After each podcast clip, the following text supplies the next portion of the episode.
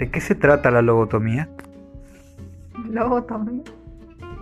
El libro que estás leyendo. no es de lobotomía. es de logoterapia. Logoterapia. Logo. Logo. Ah. ¿Y qué sería? Una terapia psicológica práctica. De la vida práctica. Una psicología casi sin psicólogos. Que empezó con Frank, un psicólogo que estuvo en un campo de concentración y habla de que, por ejemplo, en la teoría de Sigmund Freud no aparece el heroísmo. Eh, o sea, todo, en la teoría de Freud todo es por deseo, impulso.